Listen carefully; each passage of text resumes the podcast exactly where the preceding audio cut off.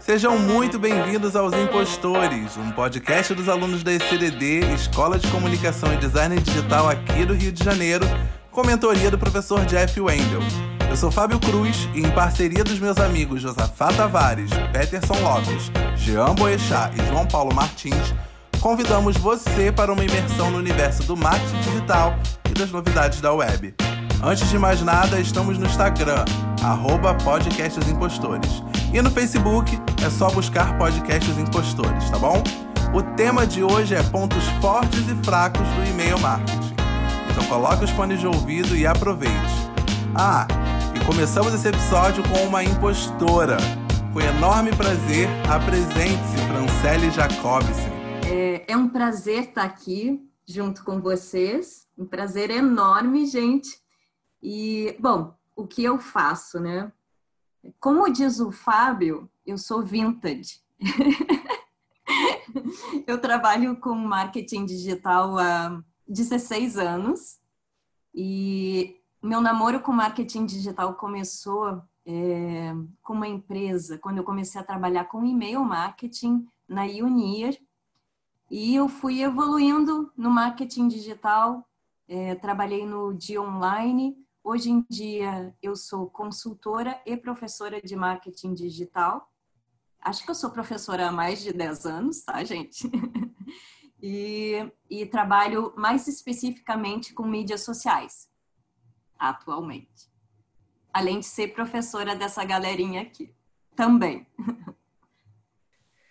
Nossa, que prazer ter você aqui com a gente, Fran. Com certeza certeza. Hoje nós teremos um bate-papo assim extremamente rico, com muita troca e um diálogo assim que vai propagar para muita gente, né? E pelo que eu percebi, você já é, é, da minha turma que gosta do e-mail marketing, porque você já trabalhou, você navega nessa, nessa ferramenta aí que é maravilhosa. E a nossa discussão está em cima dessa ferramenta. A gente começou o podcast nas primeiras edições falando sobre público e aí chegamos na construção da nossa base para fazer o que? Trabalhar com e-mail marketing.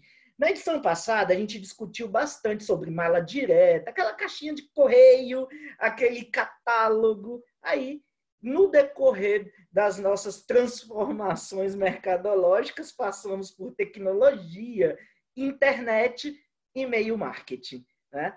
Deixou de ser o correio da casa e passou a ser o correio do seu celular. E aí, hoje nós queremos ouvir muito da sua opinião sobre quais são os pontos positivos e negativos dessa história e como isso impacta é, a vida do usuário, né, que consome essa ferramenta. Eu gostaria de me inserir no, na, na questão do, do início, lá dos primórdios, já que eu fiz parte.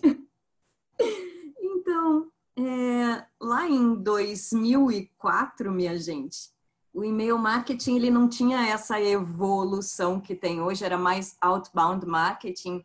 Então, era as empresas os fornecedores de marketing digital, digamos assim, estavam iniciando aquele processo de inovação. E eu tive a oportunidade de trabalhar com uma empresa que desenvolveu uma solução semelhante à, à Amazon, o que hoje é a tecnologia da que vocês conhecem como a Amazon, que era uma plataforma integrada que de e-mail marketing com CRM e gestão de database, né? Enfim, e integrado também a toda a questão do atendimento. Então, assim, se você foi impactado com um e-mail, lá no, nos primórdios, hein? Se você foi impactado com um e-mail marketing, mas saiu daquele e-mail, largou o carrinho de compras, por, é, foi para o site, largou o carrinho de compras, você pode e foi saiu também do site e foi para o telemarketing, a integração dessa plataforma fazia com que você fosse, no mínimo, impactado novamente com um e-mail promocional. Ah, você saiu daquele do carrinho de compras porque é, com uma oferta melhor. Ou lá no telemarketing, é, na URA, tinha uma oferta direcionada. Por exemplo, chegava a esse nível lá nos primórdios. É, então, assim, o e-mail marketing também faz parte do atendimento, de um, atendimento automatizado, sim, mas que pode é, ter conexão, pode ter pessoalidade, personalidade, né? Eu acho que é isso. E isso eu destaco como um ponto positivo, Jeff. E, e depois eu posso citar outros. Eu tenho a fama de ser aquele que não que não lê e-mail marketing, né? Que recebe e-mail marketing e não tem o hábito de abrir, de olhar e tal. E quando se trata de pontos positivos, eu reconheço que de fato existem pontos super, super, super positivos que, que englobam o universo do e-mail marketing. Mas a minha dúvida é o seguinte: teria como, não sei, assim, dentro da minha cabeça, converter o pensamento de uma pessoa assim como eu, que, que acha que e-mail marketing não, não tem tanto efeito, tem como converter a cabeça dessa pessoa usando os pontos positivos? Para converter o Fábio, eu penso que, é, primeiro, o e-mail marketing, o opt-in, ele tem que ser relevante para você.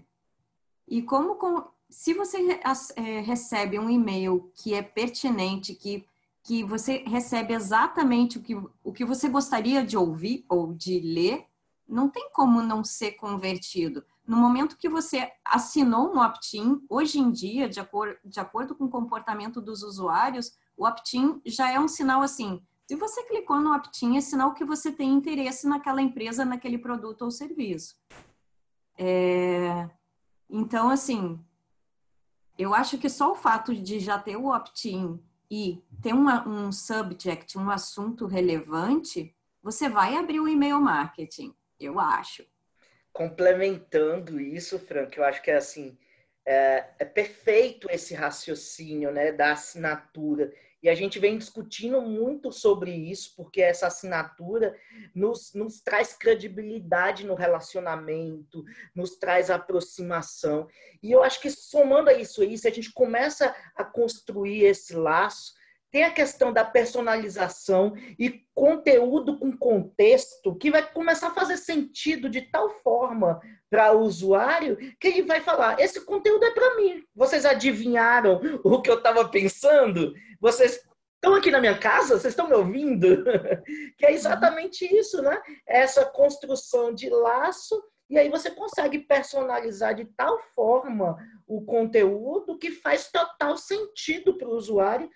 Então, Fábio, por favor, né, dá mais atenção aí aos conteúdos dos e-mails, dá uma chance para eles. É relacionamento. Muita gente vem perguntando aqui, dando feedback sobre o podcast, de alguns termos que nós usamos dentro do, do próprio podcast.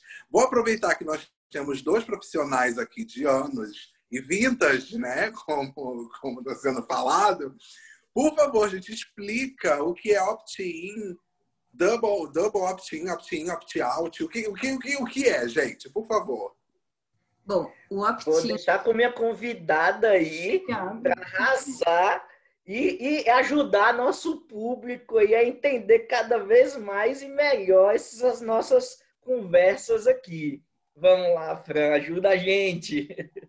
Obrigada, Jeff. Desculpa ter interrompido antes. Então, opt-in. é, opt-in é quando a pessoa aceita receber informações, mensagens, newsletters daquela empresa é, que está comunicando, né? Onde a pessoa foi impactada numa landing page, por exemplo, ela dá o opt-in, aceito receber mensagens. E opt-out é quando a pessoa pede para se descadastrar da newsletter, do e-mail marketing, enfim. Todo e-mail marketing obrigatoriamente tem que constar o opt-out, a opção de descadastro. Faz parte das boas é, práticas de e-mail marketing. Me tira uma dúvida, tem alguns e-mail marketings que você clica no opt-out para poder sair e aí você é direcionado para uma página e a página tem inúmeras coisas. E aí lá no rodapé tem um outro, tipo assim, sair do. do, do... ok, é importante ter o botão para se descadastrar. Mas faz sentido abrir uma nova aba? Não seria. Eu não sei se isso é uma pergunta mais técnica, né? Acredito, porque eu tô.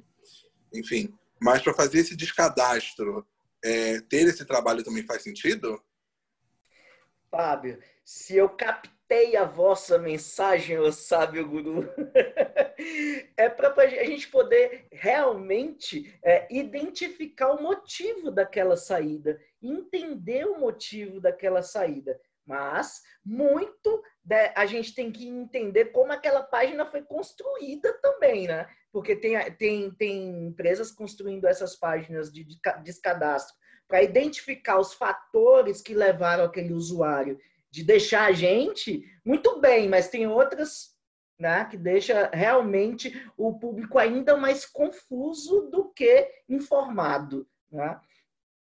Eu acho que é uma coisa legal que a gente até estava conversando na aula, né, Jeff? Que acho que quando a gente pede o opt-out, tem muita empresa que faz de um jeito assim meio né, meio desleixado, assim, já deixa aquela o, o, template ali do jeito que tá, com aquela formação em inglês, e às vezes as pessoas quando vão tentar se descadastrar, às vezes não entendem muito bem, preenchem qualquer coisa, de repente até prejudica o, porquê daquilo, né? Porque a pessoa coloca qualquer coisa e não, não, não sabe muito bem por que, que, que ela tá saindo, na verdade, né?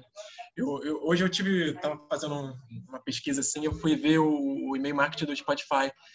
E eu tomei até um susto assim, porque eu dei o opt-out ali, né, aquele cancelar a assinatura, e não, não ia para uma outra página para ter esses itens para você ver o que, que era que você, por que você saia, né? Ele saía direto, eu falei, pô, tipo, um susto, assim, eu esperava uma coisa e era uma outra coisa, assim. Então, é uma coisa legal também de falar, assim. É, eu acho legal o opt-out da Samsung. Né?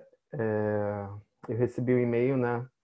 estava recebendo e-mail com muita, bastante frequência, fora do que o normal, do que recebia antes. Então eu falei, ah, vou, vou me descadastrar porque já está já tá sendo muito invasivo. Cara, eu me surpreendi, porque eu, na, na hora que eu solicitei o descadastro, ele me levou para outra página, aí veio uma mulher com braços abertos, esperamos você até breve. Achei isso muito legal, muito legal. Falei, nossa, legal. Isso criou uma. acaba criando uma conexão, né? Mesmo que eu estou desconectando da marca. Eu, eu, vou dizer uma coisa que eu, eu, eu, tenho uma frasezinha que é super curta, assim, que eu, que eu gosto muito de raciocinar em vários momentos. Às vezes é necessário de desconectar para conectar.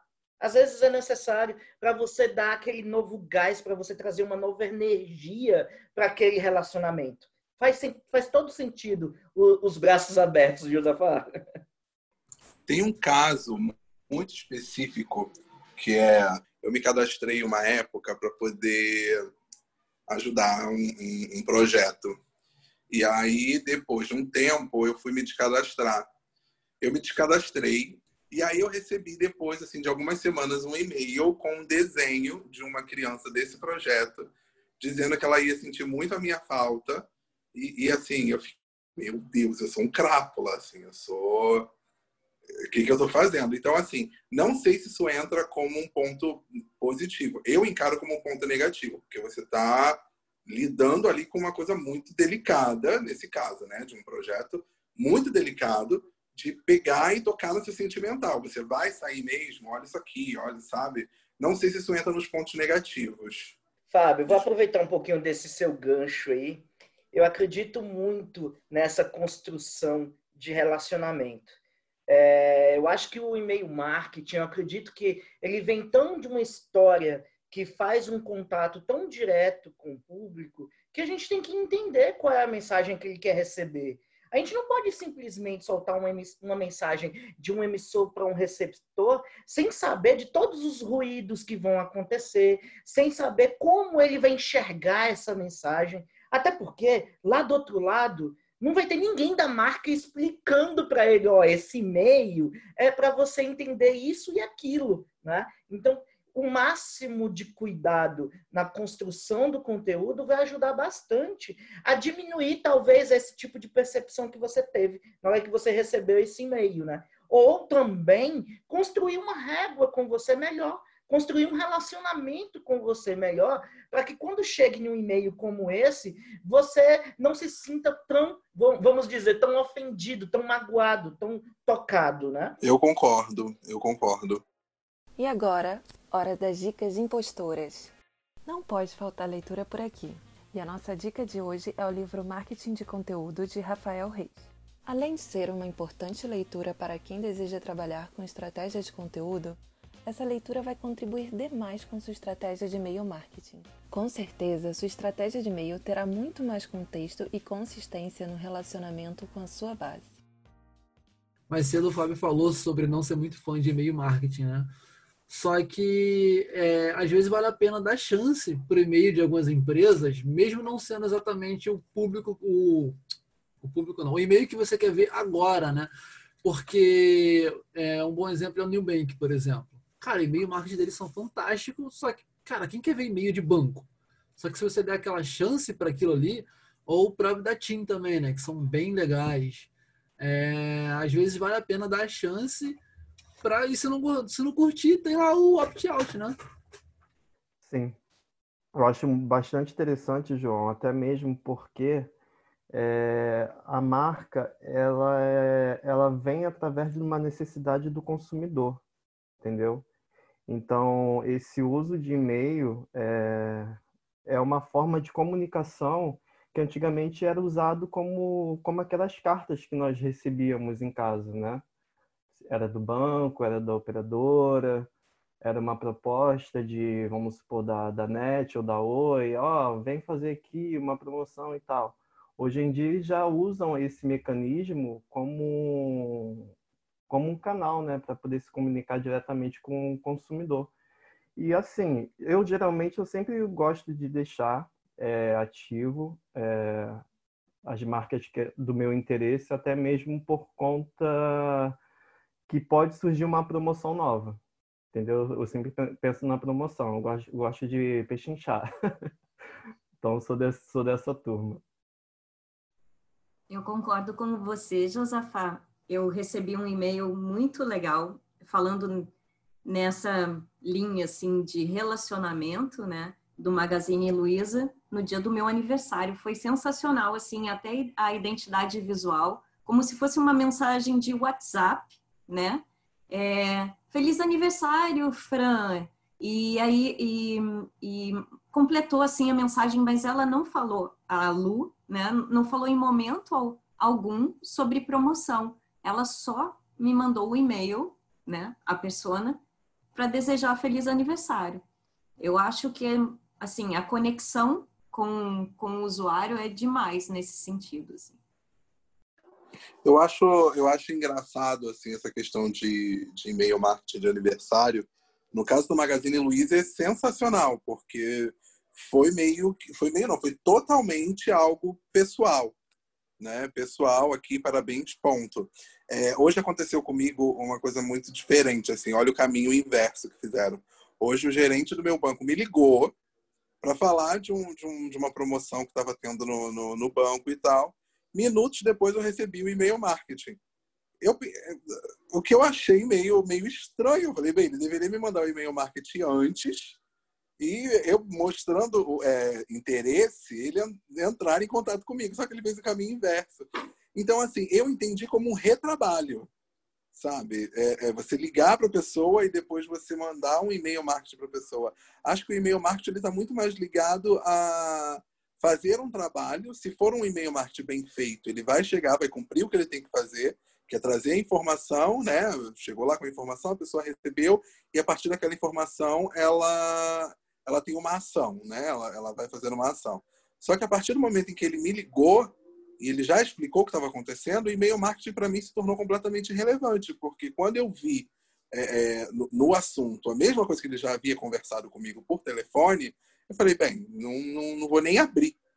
Então, se, se eles optaram fazer nesse formato de ligar antes e mandar o um e-mail marketing depois, eu acho um retrabalho e acabou perdendo uma ação de e-mail marketing que poderia até resultar em algo positivo, porque era uma proposta até que interessante para algumas pessoas, entendeu?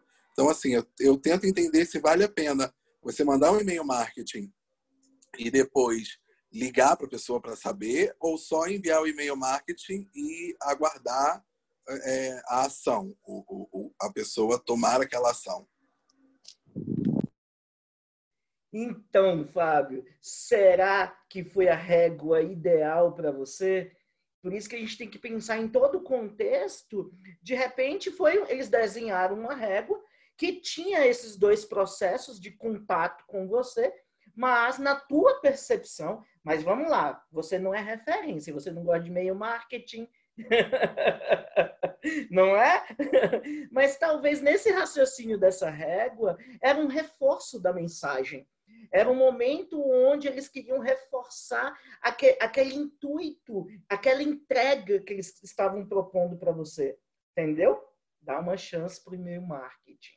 Hashtag dá uma chance para o e-mail marketing. Eu acho que é podcast dos impostores, um podcast que tentará fazer Fábio passar a gostar de e-mail marketing até o último episódio. Adorei a hashtag. a, saga, a saga de publicitários tentando fazer um publicitário gostar de e-mail marketing.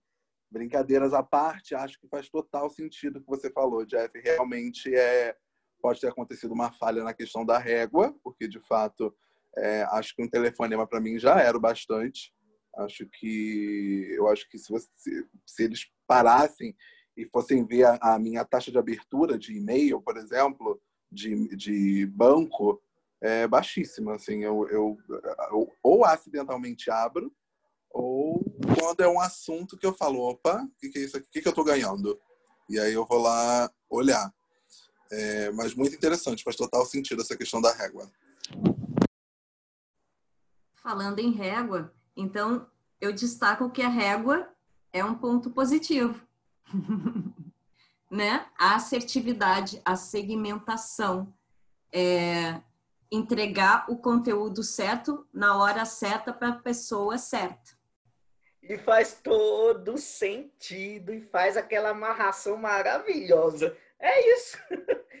Adorei isso, Fran. Conteúdo certo na hora certa para a pessoa certa e faz o sentido para a pessoa, vai respondê-la, né? Então, mas é óbvio também que tem todas as outras condições para que essa régua funcione. Né? Um, coisas que a gente discute muito como boas práticas, como você falou, um bom subject, um bom cabeçalho, uma boa peça, né? um bom texto, uma boa imagem, entre outras características que fazem com que aquilo ali dê certo. É, Engraçado, vou me contradizer. Recebi um e-mail marketing hoje da Netflix, porque eu assisti uma série essa semana, e eu recebi um e-mail marketing da Netflix muito simples. É, eles escreveram assim: Vimos que você assistiu a, a série X e queremos saber sua opinião sobre essa série. Muito simples, muito objetivo. E aquilo ali eu falei assim: ah, interessante. Interessante, porque assim, é, é, eu senti como se fosse um amigo chegando. Ai, você assistiu essa série? Me conta o que, que você achou. Porque foi, foi aquela coisa bem informal, bem um bate-papo, assim, o que, que você achou? E aí eu respondi, e, e cada pergunta que eu respondia, cada ponto que eu ia completando desse feedback, ele ia se tornando muito mais interessante de responder. Então, é, agora voltando para o que a Fran falou de conteúdo certo na hora certa para a pessoa certa, acredito que a Netflix fez exatamente isso. Ela me mandou o um e-mail marketing no momento certo, eu tinha acabado de, de, de assistir a série ontem, recebi o e-mail hoje. O conteúdo ainda está fresco na minha cabeça, é um conteúdo interessante que eu tenho interesse de conversar sobre. E ela chegou com essa proposta de tipo, assistiu, o que, que você achou? Entendeu? Óbvio que é, um, um, é, um, é uma direção até um pouco arriscada, porque vai que eu termino a série eu não gostei, mas assim, acho que até aí eu acho que entra um pouco do algoritmo, porque eles viram que eu assisti a série direto. Então eles podem ter calculado isso, não sei, essas daí são as vozes da minha cabeça que estão dizendo podem ter calculado essa questão de eu ter assistido a série direto, então era interessante para mim aquele assunto. E hoje eu recebo um e-mail marketing me fale mais sobre isso, praticamente, entendeu? Então, cara, eu acho que não é tão arriscado assim eles mandarem, né? Porque vai entrar lá na análise deles quem gostou e quem não gostou. E, e tem um feedback, uma troca ali. E é que nem você falou, é como se fosse um amigo conversando com você. Tipo, você gostou daquela série? Pô, não gostei, mas por quê, cara? E aí, nas próximas é, temporadas, por exemplo, eles podem melhorar né, se tiver uma grande quantidade de pessoas com o mesmo, é, a mesma opinião. Gente, deixa eu fazer uma pergunta para vocês. É, por que a dificuldade de gostar do meu amigo e-mail marketing? Nos outros canais, vocês também não, não respondem para enquete? Vocês também não dialogam? É a mesma coisa, Fábio, esse mesmo, esse mesmo, essa mesma enquete aí que você respondeu do Netflix no e-mail, eu respondi, eu respondi no Twitter. E bombando no Twitter e altos diálogos. Personalização é o canal canal, conteúdo, lógico, régua, e toda essa troca na hora certa, como a Fran falou super bem. Né? Então é só, é só a gente perceber que e-mail também é um canal que vai construir diálogo. É engraçado, porque quando, quando, não, é, não é que eu tenha alguma inimizade com o e-mail marketing. Eu acho que a questão maior é ver o, o início disso tudo porque eu não tenho tanto hábito de abrir e-mail fora trabalho. Então, partindo do princípio de que eu não tenho esse hábito de abrir e-mail pessoal, a não ser para confirmar uma, uma compra ou confirmar um cadastro, daí parte essa minha não identificação com e-mail marketing. Eu acho que se eu começasse a, a, a, entender mais, a entrar mais no meu e-mail e ler mais e, e fazer um, um, link com as coisas que eu assisto, tanto na Netflix ou na Amazon, não sei, talvez o e-mail marketing seria muito mais atrativo e muito mais eficaz para mim. Mas não é algo que eu abomino ou que eu ache desnecessário. Pelo contrário, eu acho muito necessário. Mas aí eu acho que nessa parte é, tem um impacto de geração, né? O Fábio ele é um pouco mais novo do que a gente, então ele está mais acostumado com outras redes sociais. Então, talvez o, o marketing direto dele seja é, em, outra, em outro tipo de, de ambiente. Né? É, a gente mais velha aqui então, é e-mail desde, sei lá, os anos 2000 ou para baixo, né? Ô, João, eu estava pensando nisso no momento que o Fábio estava falando. É porque a geração de hoje, elas querem é, ter uma troca é, simultânea, sabe? Em tempo real. E o meio marketing, ele é um pouco mais demorado a, a essa troca. Vocês estão é querendo TikTok, assim, a torta e a direita. Mas, gente, pelo amor de Deus. e a conversão, e, e, aquela, e aquela relação de longo prazo TikTok daqui a pouco vira, vira as costas para vocês aí, te deixa no vácuo. O e-mail marketing não vai fazer isso, não. O pessoal não gosta do marketing direto, eles querem a troca pública, né? Todo mundo assistindo e tal, né? Acho que é isso aí. Caraca, aquela sociedade do espetáculo, né, gente? Nós chegamos num, num ponto até de sociedade do espetáculo. Fiquei até. Peraí, sabe? É, bem, primeiro, obrigado por falar que eu sou novo, não sou tão novo assim, mas eu, eu acredito muito nessa questão de troca mesmo, de porque o e-mail marketing é trazendo um pouco da, até do que o Josafá falou, é, é como se fosse uma carta que chega até, a, a, até nós e aí respondemos, e essa carta demora um tempo e volta novamente, é, ficou redundante, e essa carta volta. Então, a partir desse, dessa questão de, de ter uma espera, acho que a galera que está mais antenada nessas coisas de, de, rapidez, de agilidade, de informação, de receber informação, talvez tenha esse gap de, de entender a importância do e-mail marketing. Recapitulando, não, não, não acho que o e-mail marketing não seja eficaz e muito menos irrelevante, mas é, a troca, a troca poderia ser um pouco mais ágil, digamos assim?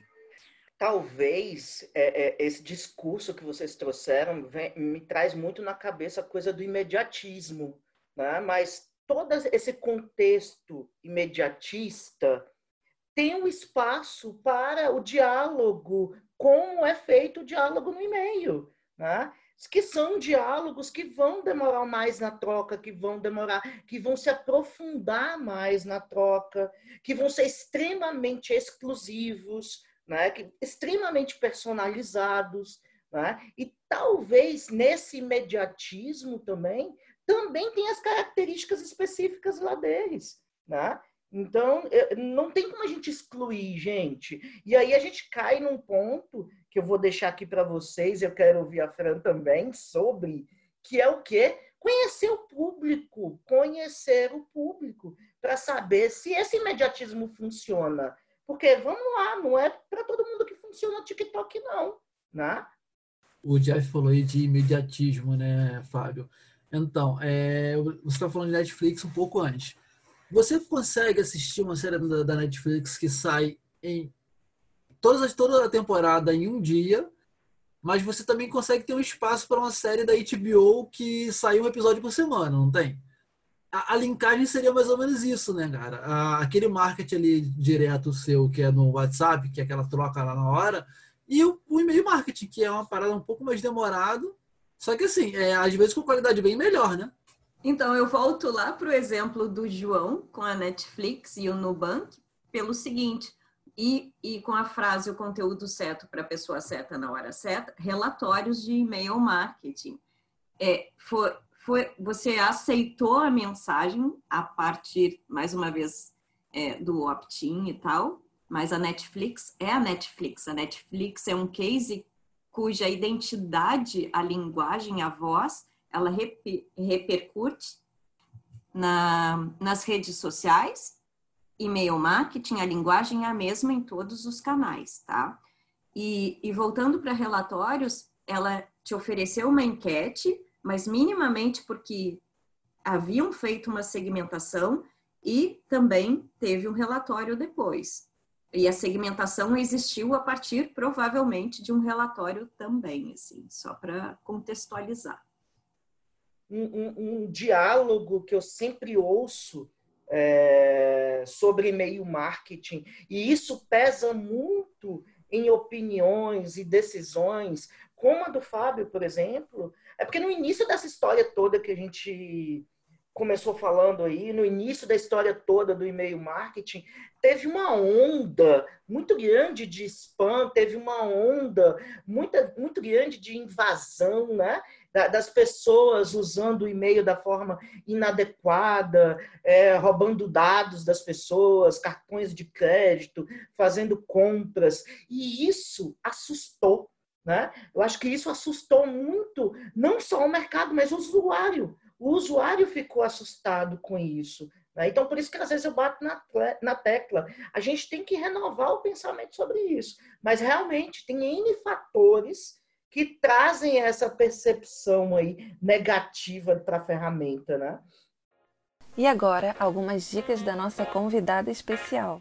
O campo assunto é um fator determinante para a abertura do seu e-mail. É recomendável que ele tenha entre 20 e 41 caracteres. Verifique a gramática do seu e-mail, assim como antes de efetuar qualquer disparo, é importante que você efetue um disparo teste para uma base interna de testes com seu e-mail, com um e-mail do seu colaborador, para que vocês possam verificar os textos e todos os links links antes do disparo oficial. A base de dados pode ser considerada um bem da sua empresa, por isso, não compartilhe sua base. Além disso, é muito importante que você a mantenha higienizada, evitando e-mails com erros, contatos duplicados ou nomes errados, entre outros fatores. Fique atento e cuide da sua base com carinho. As mídias sociais não fazem milagres. É importantíssimo que você tenha um plano integrado de marketing digital. E lembre-se, inclua o e-mail marketing nesse plano. Eu acho que chegou o meu momento de poder falar os porquês, dos, na verdade, não os porquês, mas os pontos não tão positivos do e-mail marketing. Bem, é, vou, vou trazer na minha concepção, tá? O, o, os pontos negativos do e-mail marketing. Eu acho que partindo do princípio que eu falei da troca, de ser uma troca lenta, para mim já é um, um, um, ponto que eu já fico olhando, tipo, hum, hum. É, então, pontos negativos do e-mail marketing, é, eu diria que o, um ponto negativo principal é o ser humano, é quem manipula o software. Por quê? É, tem gente ainda que faz é, compra de listas, né, que é uma má prática, que faz disparo manual, que faz por conta desse disparo manual, ah, eu quero fazer um disparo simples no meu Outlook e tal, e cai na caixa de spam e fica eternamente lá, né? Tipo, condena o domínio da empresa. É, eu já falei dois. é, e tem também, assim, a questão de essa mesma pessoinha que fez é, o disparo pelo Outlook, ela coloca a imagem anexada. Bom, nisso você já tem três exemplos. Eu tenho uma história ótima. Eu tenho uma história ótima de imagem anexada. Eu acho que eu já contei essa história 700 vezes no fora do podcast. Então, quem está ouvindo vai ter uma, uma história inédita e privilegiada. Uma vez eu recebi um e-mail marketing que ele era exatamente assim. Ele tinha informação no texto e no rodapé estava escrito assim: caso não tenha conseguido ler, faça download do anexo. E o anexo era, gente, sério, o anexo era a tela da pessoa que digitou com o e-mail digitado. Esse era o anexo. Então, sabe aquele filme A Origem, um sonho dentro de um sonho? Se você não leu o e-mail, leia o que a pessoa está escrevendo no e-mail dentro do e-mail. Se você não leu, você vê o. Sabe? Virou um, um Inception. Assim, era um e-mail dentro de outro e-mail. E quando, quando a Fran fala sobre o fato de ser o, o humano, eu concordo, porque o e-mail marketing ele só não funciona comigo porque eu não tenho o hábito de consumir o e-mail marketing. Então, assim, é, é óbvio que o e-mail marketing tem os pontos negativos, só que para mim ele só não funciona por isso. Então, a partir deste momento, eu acabo de perceber que quem não se, quem quem quem está criando um ambiente ruim entre o e-mail marketing sou eu. Eu, sabe aquela imagem do Homem-Aranha apontando para ele mesmo, descobrindo quem é o problema? Só eu. Eu estou apontando para mim mesmo nesse, nesse ponto. É exatamente apontando, exatamente com esquizofrênico, exatamente o quê? Ninguém falou nada. Eu falo, claro. É, nesse momento, eu percebo que eu é que não me permito é, é, não interagir muito com e-mail marketing, mas eu vou continuar dizendo que não funciona para esse podcast chegar até o último episódio e lá eu falar que o e-mail marketing me converteu. Mas deixa eu te dizer um negócio, Fábio. Esse ser humano, essa criatura aí que a Fran tá falando, é a criatura que tá por trás da ferramenta, não é você não. Mas olha só, você quanto usuário, você já percebeu que você tem que abrir a mente pro, pro e-mail marketing. Ô, seu supermercado Guanabara, por favor, ouça esse podcast e me tire da sua lista. Por favor, eu te peço. Eu lembrei agora de uma cena de um filme, gente. Eu não sei se alguém aqui já viu um filme que não é tão bom, chamado Harry Potter. Tem, tem uma cena que é, o Harry ele recebe uma carta de Hogwarts, né? E os tios dele não querem aquela carta e jogam fora. Só que ele começa a receber um monte, monte, monte, monte de carta e inundam a casa dele de cartas, né? é, basicamente é isso, né? Aquele, aquele usuário que dá o opt-out lá, quer sair, mas não consegue, a empresa continua mandando, mandando, mandando, e até que explode a caixa de e-mail, né, gente? Aproveitar só o gancho do Jeff e falar se o supermercado Guanabara estiver ouvindo, por favor, aceito mil reais em compras. É, mas falando sobre o, a questão do usuário que tenta fazer o, o, o opt-out e continua recebendo e-mails e mais e-mails, é aquela velha história. É, eu acho que eu comentei com alguém, não lembro quem. Ah, não, lembrei. Eu vi hoje no Facebook um exemplo muito bacana, que era uma pessoa que colocou assim: enquanto seu anúncio estiver aparecendo durante o meu vídeo, eu vou sentir raiva da sua marca. Então, eu acho que é o, o uso excessivo das coisas que pode causar isso. Porque, realmente, às vezes você está, bem, trazendo para o campo da propaganda no geral, tá? Às vezes você está assistindo um vídeo no, no YouTube e você recebe uma, uma propaganda no meio do vídeo. E aí você né, vai lá e dá um skip na propaganda depois você recebe a mesma propaganda. E depois você recebe a mesma propaganda. E depois você recebe um bumper. E depois você recebe um comercial não pulável. E aí você começa a ficar com raiva. E aí eu fico pensando, se isso convertido para e-mail marketing, é, eu recebi, eu dei o meu opt-out, só que por, por acaso, por, por algum motivo, eu continuo recebendo aquele e-mail marketing e aí ele se torna completamente irritante até o ponto de que você toma aversão pelaquela marca.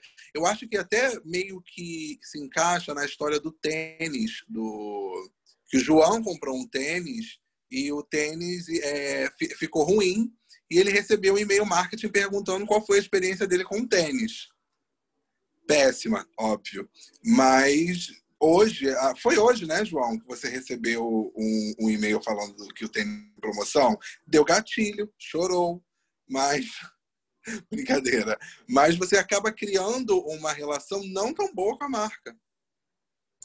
Na real, eu não recebi um e-mail é, eles perguntando a minha experiência. Eu recebi e-mail da empresa sem me perguntarem isso, sabe? É tipo, ó, temos mais coisas aqui que você comprou, tem mais roupa, tem outros tênis, e que se dane o tênis, sabe? Que estragou, sei lá, pouquíssimo. Mas eu queria falar uma coisa importante aqui, gente. Meu nome é Betina, eu tenho 22 anos. A Betina voltou, né? Ela tá fazendo a propaganda na Empíricos. É. Meu pai. Não, mas eu acho que não se encaixa nessa. Ou, ou se encaixa, né? Porque eu falei de propaganda de YouTube, mas para você ter uma noção, será que hoje em dia o e-mail marketing da Empíricos é levado tão a sério depois de uma campanha de Betina no YouTube durante meses, anos, e que ecoa na cabeça das pessoas que você fala empíricos, tem gente que chora, tem gente que, que fica triste, que, que tinha vários investimentos e do nada aquilo caiu por terra? Faz sentido? E agora, algumas dicas dos impostores para vocês. Você já parou para pensar nas regras básicas como boas práticas podem te auxiliar no sucesso da sua estratégia? Pois é, existem várias e nós fizemos uma lista para você. Uma delas é atenção para o subject, ou seja, o assunto precisa ter um contexto e ser relevante para gerar a abertura e atração necessárias. Outra prática é a frequência de envios, um dos fatores de maior relevância e importância para que o relacionamento com o usuário seja mais eficiente e duradouro. E você já se questionou qual a relevância do seu conteúdo para o usuário? O conteúdo e o contexto são fundamentais para a construção desse relacionamento. Não podemos deixar de mencionar também sobre como a personalização faz toda a diferença. Estamos falando de uma estratégia de marketing direto, então não se esqueça que todo usuário adora ser tratado pelo seu nome. Nos episódios anteriores mencionamos também sobre as bases. Pois é, não podemos deixar de lado a importância dos cuidados essenciais com a sua base, como a nutrição e higienização dela. Entre essas e outras boas práticas, não esqueça dos conteúdos, das imagens, das CTAs, cabeçalhos, assinaturas de e-mails e outras dicas que trazemos para você por aqui. Ah, e claro, qualquer dica, interesse ou dúvida, fale com a gente através do nosso Instagram, arroba podcast Hoje Impostores. É, Franciele, você como é uma especialista no mercado de e-mail marketing, é, conta um pouco para os nossos ouvintes como é que é a sua experiência, como é que é o seu trabalho, é, o uso dessas ferramentas? Então, é, eu só gostaria de fazer uma observação que eu falei lá no início do programa, né? É, que eu trabalhei na Unir, e só que a Unir, ela hoje em dia, quem buscar no Google Unir, é Unir, né, em inglês e tal, é, ela foi adquirida pela Mutant em 2016 e, e, que continuou assim com algumas soluções da Unir, ponto, tá? É, eu, como consultora de marketing digital, é, eu sou fã de e-mail marketing, entre outras ferramentas. Na verdade, eu sou fã do marketing digital enquanto um plano integrado. Então, assim, eu não acredito só no e-mail marketing, eu não acredito que as mídias sociais fazem milagres, eu não acredito que o TikTok faça milagre.